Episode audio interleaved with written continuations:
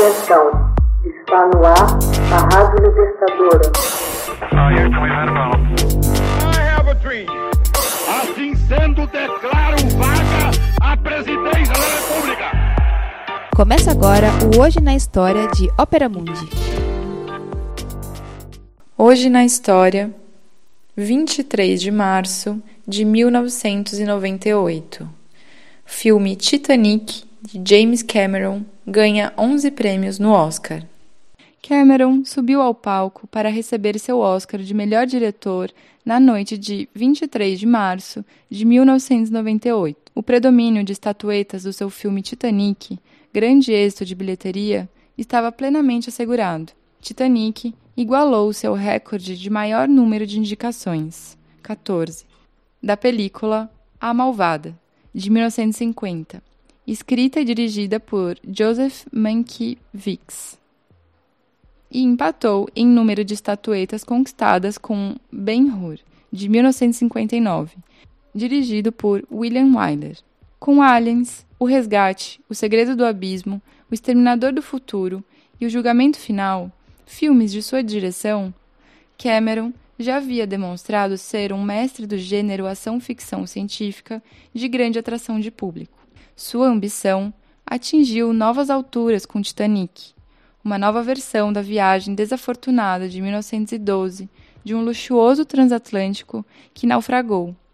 Em sua primeira viagem nas águas do Atlântico Norte, após chocar-se com um iceberg, os filmes de Cameron se notabilizaram por atrasos na gravação e ultrapassar gloriosamente o orçamento previsto.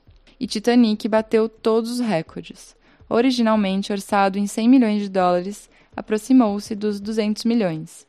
Também não foi lançado na data originalmente prevista, levando os executivos do estúdio 20th Century Fox Linkstorm Entertainment à beira de um ataque de nervos. Eles temiam uma reprise de O Portal do Paraíso, do diretor Michael Cimino, também de elevado orçamento. O filme foi um fracasso de bilheteria e levou, no começo dos anos 1980, o estúdio United Artists à falência. Cameron era conhecido pelo seu estilo ditatorial, temperamento forte e obsessão pelo detalhe. Para a recriação do histórico naufrágio do navio, a produção do filme construiu uma réplica do RMS Titanic com 250 metros de comprimento, 90% da escala original, e a colocou num tanque contendo 65 milhões de litros de água. A réplica do navio e o tanque foram montados sobre uma plataforma hidráulica. Não houve, no entanto, apenas preocupações de ordem técnica. Tudo foi feito de acordo com a época, o início do século XX. Os figurantes tinham de ter rostos familiares com os de imagens da época. Mais de mil pessoas, entre homens, mulheres e crianças, passaram por esse tipo de avaliação.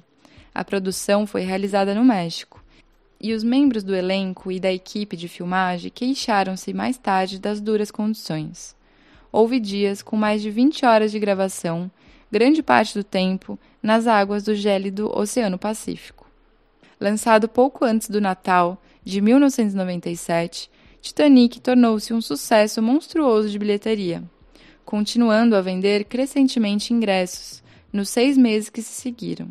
O filme atingiu a milagrosa marca de um bilhão de dólares e receita internacionalmente. A resposta da crítica ao filme esteve dividida.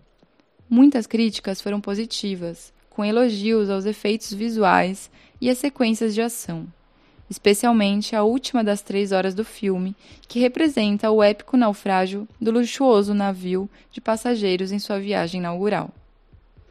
Ao mesmo tempo, os especialistas ressaltaram a pobreza do roteiro escrito pelo próprio Cameron. Numa memorável crítica, especialmente acerba, os Los Angeles Times escreveu que o filme transpira falsidades e carece de mais mínima originalidade. Cameron pediu ao jornal que o autor do texto, Kenneth Turan, fosse demitido, sem sucesso. Na noite do Oscar, Cameron reproduziu o personagem interpretado por Leonardo DiCaprio e gritou: Eu sou o rei do mundo, ao receber sua estatueta de melhor diretor.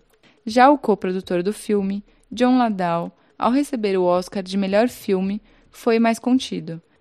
Pediu um minuto de silêncio em homenagem a mais de 1.500 pessoas que morreram afogadas na tragédia do Titanic.